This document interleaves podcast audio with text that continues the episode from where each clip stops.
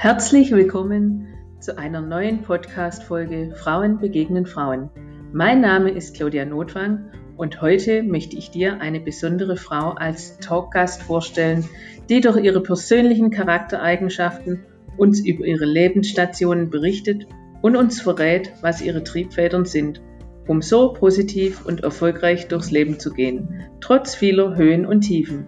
Sie ist Vorbild und Mutmacherin. Sie wird in der nächsten Stunde meine First Lady sein. Sei gespannt und viel Spaß beim Zuhören. Egal, ob du gerade beim Kochen, Bügeln, Autofahren oder Sport machen bist, im Büro oder auf der Couch sitzt.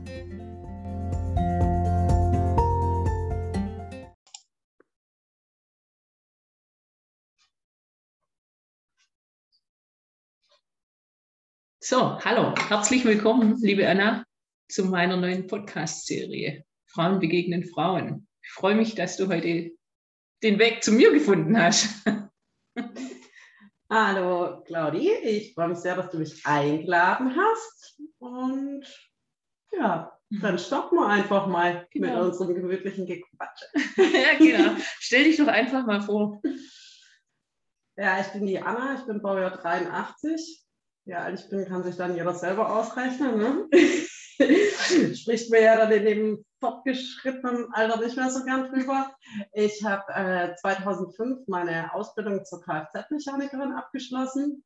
Das hieß damals tatsächlich noch Kfz-Mechaniker. Ab 2006 ist es dann Mechatronikerin, wenn man es gendern will oder ganz korrekt. Auf jeden Fall hat sich die Berufsbezeichnung ein bisschen geändert und ähm, von dieser mechanischen Ausbildung bin ich in Journalismus übergegangen.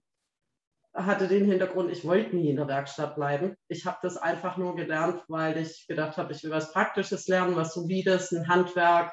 Und Journalismus wollte ich schon immer machen, aber ich dachte, Journalismus ist so Kunst. Kunst, ja. Und Handwerk ist Handwerk und mit dem Handwerk und mit dem Gesellenbrief kann man einfach immer was anfangen, da kann man überall hingehen, da kann man sein Zettel hinlegen und dann wissen die Leute mal so grundsätzlich, was man kann, aber das ein bisschen schlechter oder besser kann, ist dann immer noch mal in Frage gestellt. Aber Journalismus, wie gesagt, das Schreiben, das ist dann halt nochmal so ein bisschen Geschmackssache. Ich war aber schon von jeher, also nicht ganz von jeher, aber seitdem ich 15 bin, Sklave meines Fuhrparks. Der Fuhrpark war dann damals mit einem Fahrrad und Mofa, also mit 15, noch ziemlich klein, wurde um eine Zinsenschwalbe mit 16 erweitert und hat sich dann stetig aufgebaut. Ich habe aktuell, also inklusive Motorrädern, ich glaube, zehn Fahrzeuge, die zu doch mittlerweile 100 Prozent äh, auch einen Oldtimer-Status haben. Ja, cool. Ja, die wollen alle gepflegt und gewartet werden. alle in safer Hand. Ja. Was sind deine Themen im Journalismus? Über was schreibst du? Äh, ich schreibe über Autos. ich habe das, äh, hab, hab das ganz geschickt erwischt, weil eigentlich hätte man ja vielleicht studieren können, ne? so Journalismus. Aber mir war, ich glaube, ich 13 oder 14 bin aufs Gummi gekommen damals und ich wollte nie aufs Gummi. Meine Eltern haben mich so ein bisschen überredet, ganz besonders meine Mutter, die kam halt auch aus einem also älteren, äh, Quatsch, älteren, äh, ärmeren Haushalt. Und da ging es halt wirklich darum, wenn man studiert, dann wird was aus allem und wenn man halt nicht studiert, dann vielleicht nicht so. Also meine Eltern wollten eigentlich nur das Beste für mich, haben aber ein bisschen vergessen, dass ich eben damals schon wusste, dass ich gar nicht studieren will und dass ich eigentlich viel lieber auf die Realschule gehen will und ähm, eine Ausbildung machen, dass ich null Bock habe, bis 25 bei meinen Eltern irgendwie auf dem Dachboden zu leben und mit 2,50 Mark durch den Tag zu kommen. Das ist äh, für mich nie in Frage gekommen. Ich habe auch ganz früh schon angefangen zu arbeiten. Beim, beim Bäcker oder halt auch mal meine Eltern, äh, habe immer, immer versucht, an, an Kohle zu kommen, um dann ja eine Wohnung leisten zu können und natürlich noch ein Auto, was damals während so einer Kfz-Ausbildung mit, ähm, ich glaube, im ersten Jahr gab es so eine Aufwandsentschädigung von 130 Euro. äh, schon, schon wichtig ist. Also das muss man dann echt wollen und äh, auch ziemlich viele Rücklagen haben, aber das hat funktioniert. Cool. Deine Lehre, wo hast du die gemacht? Ähm, in Stuttgart-Bangen bei VW und Audi. Das war damals eine Hahn-Niederlassung und mittlerweile ist eine VW-Niederlassung, die das jetzt mit diesen ganzen Namen hoch runter und so äh, ist, ja, weiß ich schon, aber das ist vielleicht auch ein bisschen langweilig mhm. zu erzählen. Aber was relevant ist, ist, ich habe mich damals für, ähm, für VW entschieden, obwohl mich jetzt auch ein Mercedes oder ein Porsche genommen hätte. Ähm, aber ich wollte keine werksinterne Ausbildung machen. Also dadurch, dass ich jetzt halt im Raum Stuttgart da unterwegs war, wäre Porsche und Mercedes natürlich schon in Frage gekommen, aber mein Hintergedanke war, nee, ich will lieber mit den ganzen anderen Lumpen irgendwie in eine ganz normale Berufsschule gehen und ähm, eben nicht nur auf diese eine Marke lernen. So habe ich das damals gedacht. Hinterher habe ich dann rausgefunden, nee, bei den anderen lernt man auch was über die anderen Marken. Egal, also die, die Entscheidung hat sich trotzdem gelohnt, weil mir die, die Ausbildung bis aufs erste halbe Jahr wirklich total viel Spaß gemacht hat. Du warst sicherlich einer von vielen Frauen da drin zu der Zeit. Ja, es war echt richtig intensiv. Also, ich glaube, wir waren über die komplette, äh, also die ganzen Kfzler-Klassen pro Jahrgang waren es zwei Klassen auf der Wilhelm-Maybach-Schule, a drei Jahre und da waren, glaube ich, doch drei Frauen. Also eine davon hat Zweirad äh, gelernt, die andere war eine Stufe über mir, mit der habe ich immer noch voll den guten Kontakt. Die war wiederum bei Porsche, also hat eine mhm. werksinterne Ausbildung gemacht und war auch nur ab und zu mal in der Berufsschule. Mhm ja, Emanzipation im Kfz-Beruf. Ja, es ist ja, man ist ja jetzt nicht mehr so ganz ja. das rosa Einhorn. Also heutzutage ist ja das nicht mehr so selten, dass Frauen da. Sind es tatsächlich mehr geworden, aber. Es sind auf jeden Fall mehr geworden, ja. Zur damaligen Zeit waren ihr wahrscheinlich schon ein paar Exoten, Exotinnen da drin. Ja, gut, aber wir sind ja auch alle gut durchgekommen. Ja. Und wie gesagt, die Mädels, die zumindest, also die anderen zwei. mit, wie gesagt, mit der einen habe ich bis heute Kontakt und wir sind da einfach vom, vom selben Schlag. So. Schön. Du hast irgendwann mal deine eigene Werkstatt dann auch aufgemacht.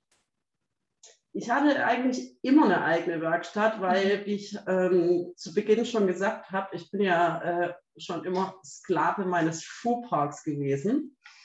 Und ähm, ich habe ja nach meiner Ausbildung zum Beispiel, also während meiner Ausbildung konnte ich freundlicherweise ab und zu mal bei uns in die Werkstatt, also im Betrieb. Da war ich ja äh, versorgt. Äh, später habe ich dann bei einem Kumpel immer mal die Hebebühne benutzt und ähm, dann bin ich auch ein paar Mal umgezogen. Und wenn man jetzt sagt, es ist ein bisschen stressig, eine neue Wohnung zu finden, äh, woanders so, dann zieh mal mit drei Autos um oder mit vier. das ist äh, also mein, mein, mein Hab und Gut. Ich habe auch zum Beispiel nie eine richtige Matratze besessen. Immer nur eine Luftmatratze, weil so eine riesen Matratze, die ist natürlich total scheiße zu transportieren. Und wie gesagt, ich für mich bin immer mit einem winzigen Zimmer zurechtgekommen und konnte mit dem Zweiergolf umziehen aber der Fuhrpark, ne? bis das alles und eben auch was gefunden war und die richtige Community und natürlich auch so vom preislichen her und von den Leuten außenrum und von der Sicherheit, also jetzt nicht für mich, sondern für meine Autos, dass man auch weiß, dass das nicht die allerletzte Kaschemme ist, wo ständig irgendwie was aus dem Regal rausfliegt oder zigtausend Leute drin rumlaufen. Es war immer schwierig, aber witzigerweise total machbar. weil ich es halt auch wirklich wollte. Also ich will es ja bis heute, ich kriege es ja bis heute irgendwie auch immer alles hin. Cool. finde die Geschichte so spannend. Zum Journalismus bist du parallel dann dazu gekommen. Das habe ich immer noch nicht so richtig gecheckt. Also mein, mein Vater, der war eher Fotograf als, als Journalist.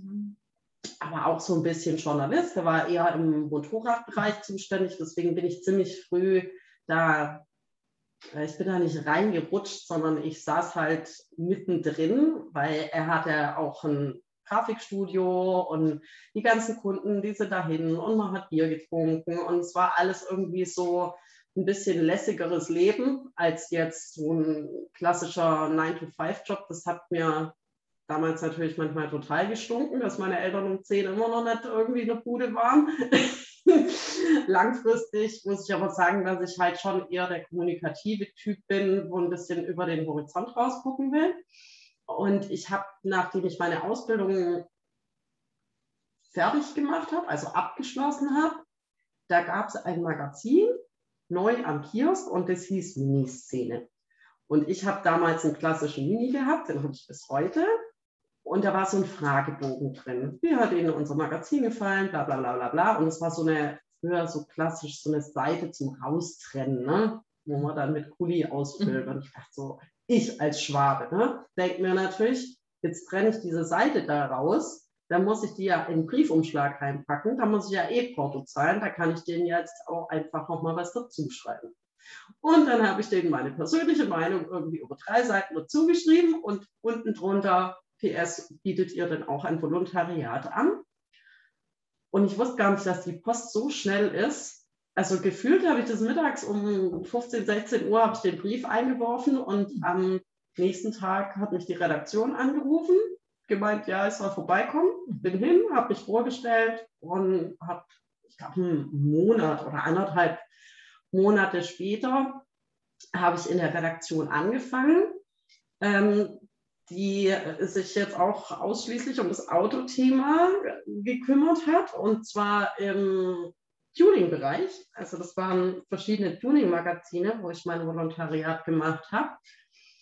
Und wenn man so denkt, dass die Zeit in der Werkstatt für eine Frau vielleicht ein bisschen schwieriger ist, ne, dann ähm, muss ich sagen, nee, so ein Tuning-Treffen mit 3000 Kerlen, okay, es sind nicht nur Kerle, es gibt auch äh, im ähnlichen Prozentsatz äh, wie bei meiner Ausbildung auch Frauen ne? mit mhm. eigens äh, hergerichteten Autos.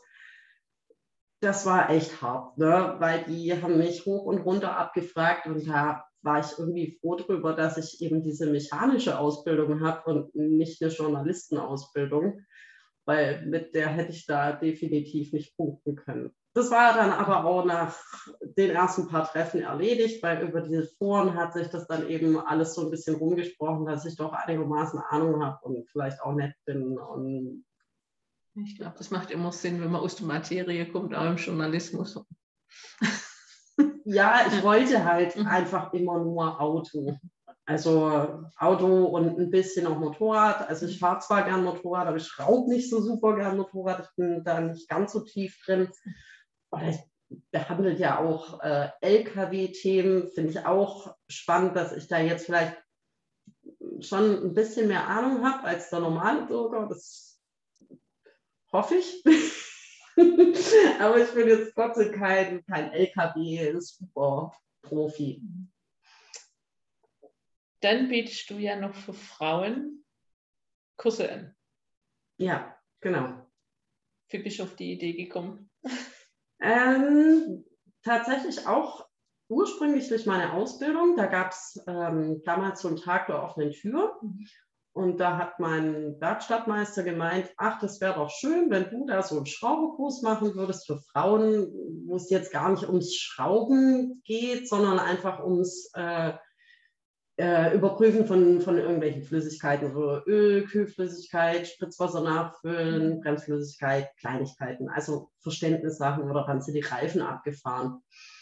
Und das hat äh, damals echt einen wahnsinnig großen Anklang gefunden, aber dadurch, dass das Tor halt offen war, kamen halt immer wieder neue dazu und ganz viele sind auch ganz lang geblieben und dann ist es so ein, fand ich ganz cool, das ist dann so ein Dauerläufer geworden, dass die, die eh schon da waren und schon alles wussten, das dann denen erzählt haben, die neu dazugekommen sind. Und da hatte ich, habe ich mir so gedacht, das wäre eigentlich geil, das mal in ein bisschen länger aufzuziehen, aber auch unter dem, nicht ich stelle mich hin an die Tafel und erzähle alles, sondern dass die Mädels, also die Mädels bei mir sind zwischen 16 und 86 so in der Regel. ähm, dass die sich halt, also dass die A selber ein bisschen lernen müssen und eben auch, dass es wirklich so ein, so ein schönes Gruppenevent wird. Genau, ganz wichtig bei, dem, bei der Idee damals mit diesem Schrauber oder mit diesem, mhm. wir kontrollieren unsere Flüssigkeiten selber, äh, war das Ding, dass wir äh, ganz oft leider Schäden an Fahrzeugen hatten, die eigentlich aufgrund vom Baujahr vom, vom Fahrzeug her in einem Gewährleistungsrahmen gewesen wären. Aber wenn man halt in ein VW Lupo, wo so drei Liter Öl rein gehören, acht Liter reinkippt, weil man nicht weiß, wie man den Ölstand prüft und dann halt einfach einen Deckel oben aufschraubt und guckt, bis wann voll ist, dann ist es halt relativ egal, ob das Auto jetzt drei Monate alt ist oder zehn Jahre, weil dann ist der Motor halt he oder es entsteht ein extrem großer Schaden und natürlich übernimmt den halt kein VW-Konzern, weil es ist halt trotzdem noch das Thema so Eigentum verpflichtet. Wenn ich mir jetzt eine, eine Neubaubude kaufe und dann gehe ich da hin, mache alle Fenster auf, äh, gehe ein halbes Jahr weg, dann brauche ich halt auch nicht zum Bauunternehmen gehen und sagen, ja, wie jetzt ist aber irgendwie der Boden total nass. Ne? Und irgendwie die unten drunter haben Schimmel und kaltes Aue. Ja. Wie oft bietest du die Kurse an? Sind die individuell oder gibt es da Dauerkurse? Nee, die Kurse, also vor Corona, das war immer so ein bisschen mein, mein Ziel. Und da hat sich auch so eingependelt, mache ich immer zehn Kurse im Jahr, die ich selber anbiete. Und ich arbeite aber noch mit drei Volkshochschulen zusammen. Mhm.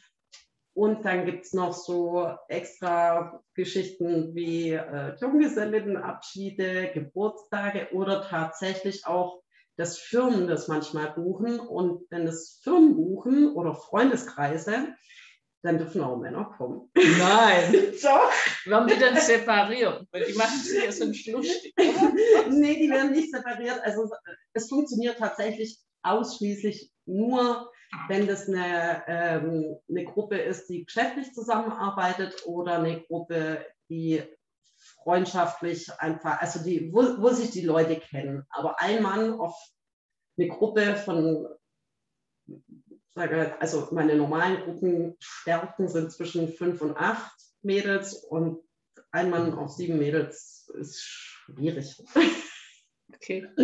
Dann gib mal noch den Werbeslogan ein, wo dich die Leute erreichen unter der Homepage. Was, der, der, Werbe, der Werbeslogan? Ja, dein Werbeslogan. Mein Werbeslogan ist eigentlich total einfach. Man gibt jetzt Internet, also ins Google einschreiben, Kurs für Frauen und dann. Okay, erscheint die Anna Matuschek.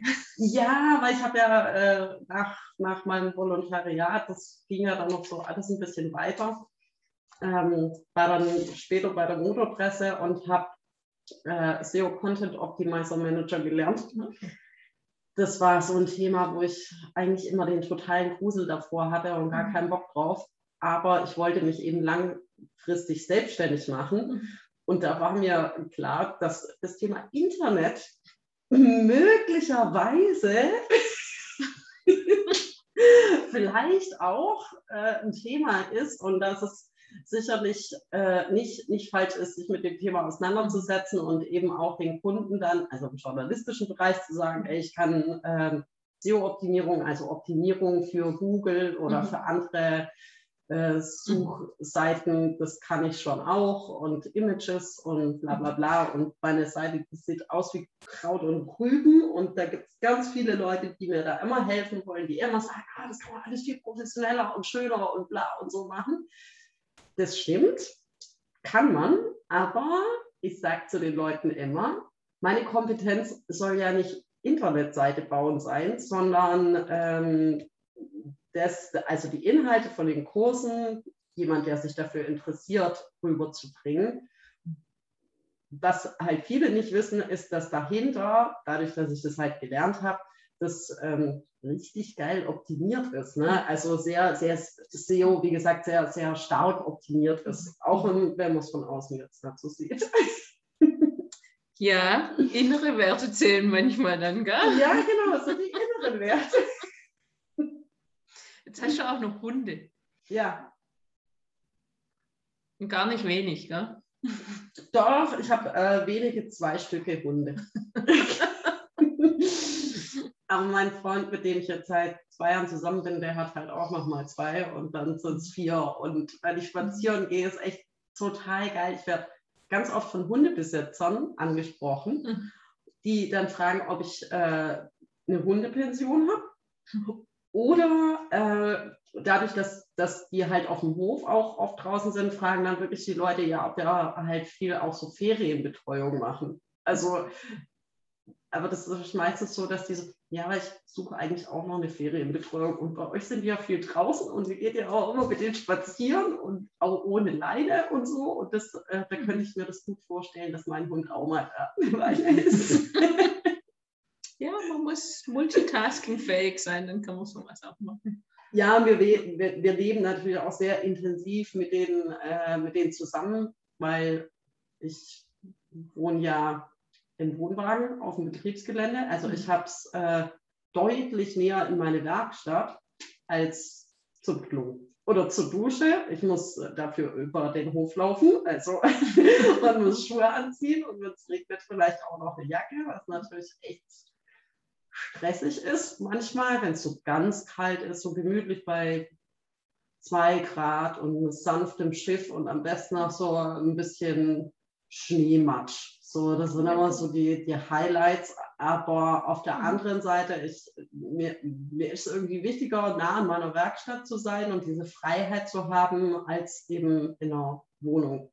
Und das ist so ein Thema, wo wir wirklich voll oft drauf angesprochen werden. Und das Witzige ist, er hat Immobilien und ich habe Immobilien. Also wir hätten, wir haben mehr oder weniger von der Stadtwohnung bis zum Landhaus die Auswahl da einzuziehen. Was machen wir? Nee, lieber auf dem Hof im Wohnwagen. Ne?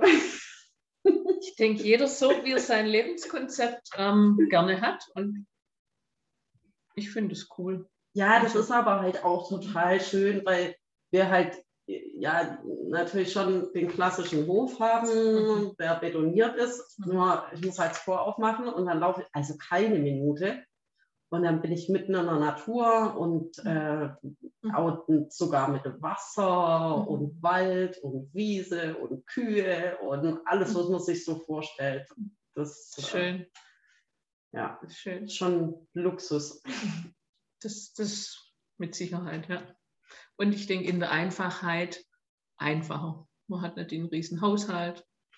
Also man hat auch seine Dinge zu tun, aber Jetzt hast du ein ganzes Haus, wo du putzen musst, von oben bis unten. Sklave des Foodparks. Dafür meine Werkstatt. Meine Werkstatt. ich, ich habe meine Werkstatt jetzt vor kurzem auch erst wieder auseinandergerupft und mhm. alles geputzt und alles umgeräumt. Das mache ich in der Regel einmal im Jahr und dann will ich es farblich wieder anders haben, weil meine Werkstatt kann man sich jetzt auch eher so vorstellen wie eine Mischung zwischen einer Werkstatt, und einem Wohnzimmer. Das, äh, das ist eher so, so meins. Also das ist nicht der Vorhof zur Hölle, den habe ich ganz lang gehabt. Ne? Und jetzt, wo ich das einfach alles selber entscheiden kann und gerade auch für die Schraubekurse oder ich mache ja auch Videoproduktion und Fotoproduktion mhm. in der Halle und vor der Halle. Mhm. Ähm, da muss halt nett aussehen. Zudem ist es auch nur mein Arbeitsplatz. Also mhm. ich halte mich da einfach schon ziemlich viel auf und dann möchte ich das halt auch so haben, dass ich das hübsch finde und wenn es jemand anderes auch noch hübsch findet, dann ist es umso besser. Also ich sehe schon, definitiv, ich muss nachdenkend aufkommen, ja. einen Schrauberkurs belegen und meine Mädels mitbringen. Das kannst du sehr gerne machen. Liebe Anna, vielen herzlichen Dank, dass du diese Zeit genommen hast. Sind schon fertig. Ja, und dass du uns Einblicke da gegeben hast in dein Leben. Das ist sehr spannend. Und die Leute, die noch mehr wissen wollen, die dürfen einfach bei dir einen Kurs besuchen und dich persönlich ja. kennenlernen.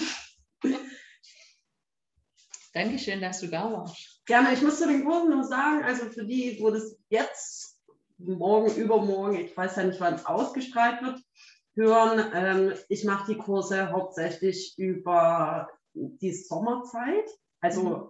tendenziell eher so früher März, April, einfach weil es im, im Winter ist zu kalt. Also sogar, auch wenn ich die Heizung anschmeiße bei mir in der Werkstatt, man macht die Tür auf, man macht sie zu, alle Tore sind so ein bisschen zugig und der Boden ist kalt mhm. und dann ist einfach dieser, dieser Fun-Faktor so ein bisschen weg, wenn man da nur so rumsteht und ja. friert. Ja.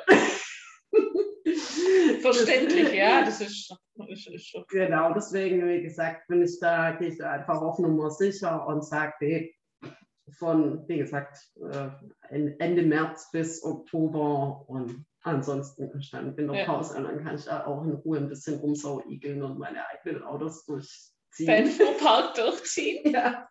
Ja, spannendes Leben. Spannendes, anderes Leben, wie sonst manche andere Frauen führen. Aber toll, finde ich super. Deshalb, ja, man muss es halt wollen. Ja, ne? ja und deshalb bist du ja auch mein Gast in meinem Podcast. Also hier Geschichten liebe ich. Von außergewöhnlichen Frauen mit außergewöhnlichen Geschichten. Nochmals vielen herzlichen Dank, dass du da warst. Danke für die Einladung.